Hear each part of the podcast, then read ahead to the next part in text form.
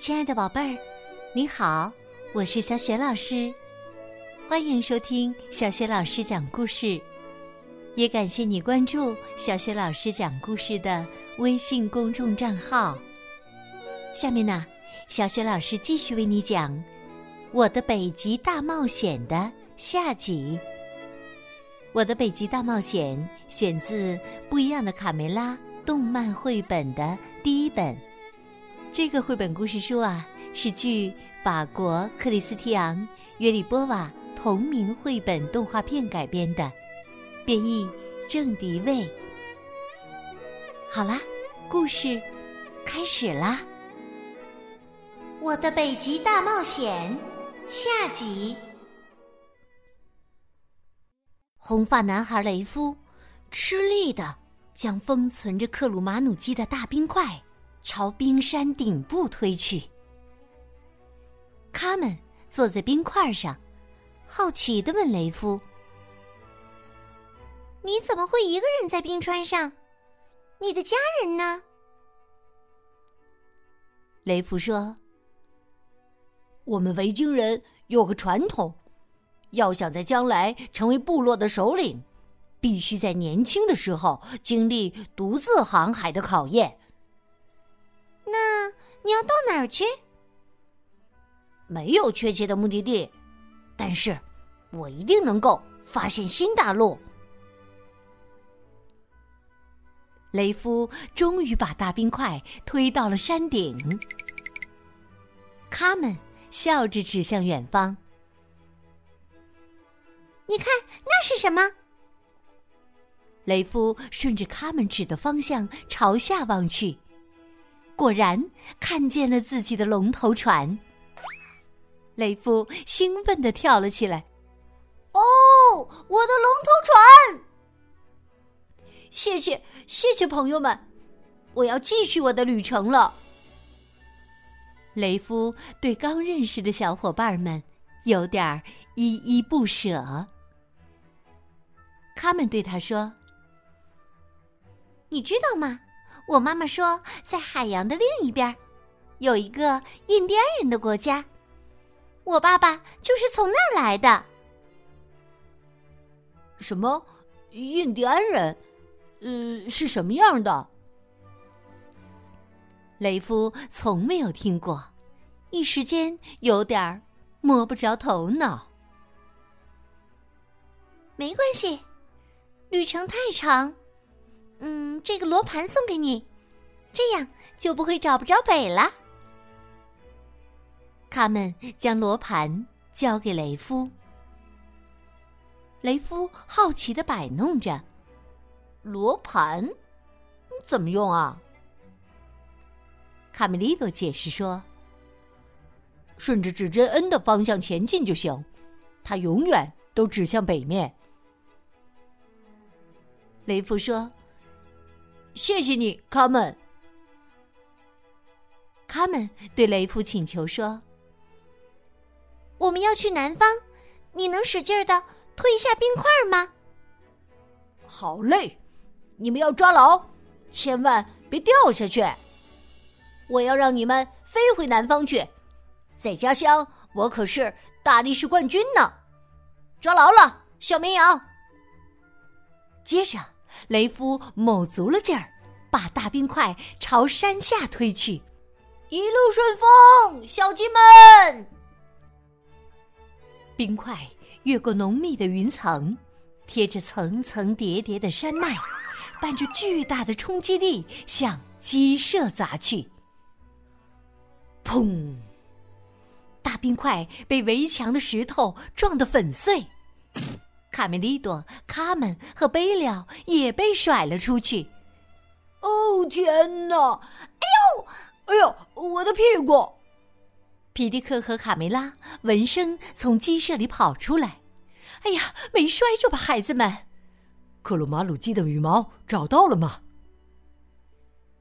卡门拍拍身上的土，兴奋地说：“不是一根儿，是上千根儿。”他边说边带着大家朝碎冰块走去。从撞碎的大冰块里，露出了克鲁马鲁基的一半身子。忽然，它微微一动，吓得小鸡们停住了脚步。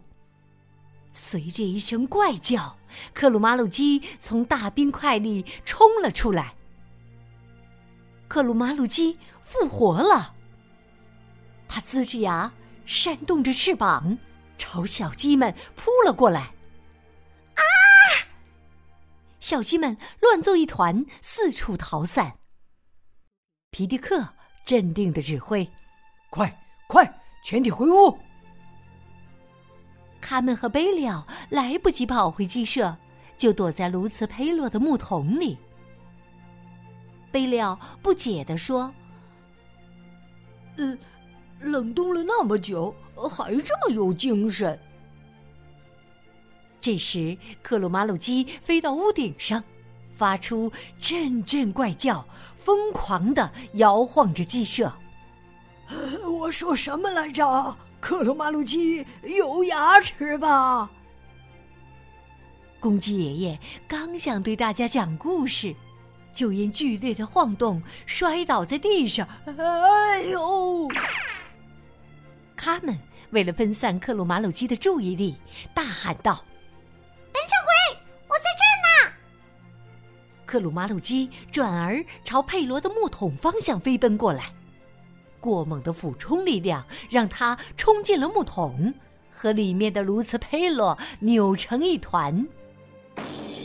卢茨佩洛趁克鲁马鲁基还没站起来，马上先礼貌的自我介绍：“ 呃，女士，我是卢茨佩洛。无论发生什么，我绝不会乘人之危的。”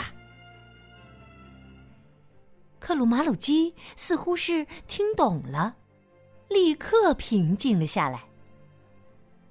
卢茨佩洛接着说：“哎，不管怎样，我必须对你说，你看起来呀，年轻极了。”克鲁马鲁基听了，开心的发出咕咕的叫声。他们说。佩洛，我猜你交到新女朋友了。卢茨佩洛搂着克鲁马鲁基，认真的说：“要先学会砸开坚冰。”他们看到地上掉了一根克鲁马鲁鸡的羽毛，啊，羽毛！这下爷爷的脖子有救了。他们转身对小胖墩儿和大嗓门说。你们俩要为爷爷做点什么？于是啊，大嗓门拿着羽毛为爷爷治病。公鸡爷爷痒得浑身一抖，只听“咔”的一声，脖子复位了。好了，谢谢你们，谢谢你们，我呀再也不用歪着脖子说话了。大家都到外面去，我要给你们讲一个呀，我祖父的祖父的祖父的故事。公鸡爷爷转身指着小胖墩儿和大嗓门说：“除了你们俩，我的故事对你们来说不是很无聊吗？那就赶快去打扫卫生吧。”记住，要学会尊重长辈。亲爱的宝贝儿，刚刚你听到的是小雪老师为你讲的绘本故事《我的北极大冒险》的下集。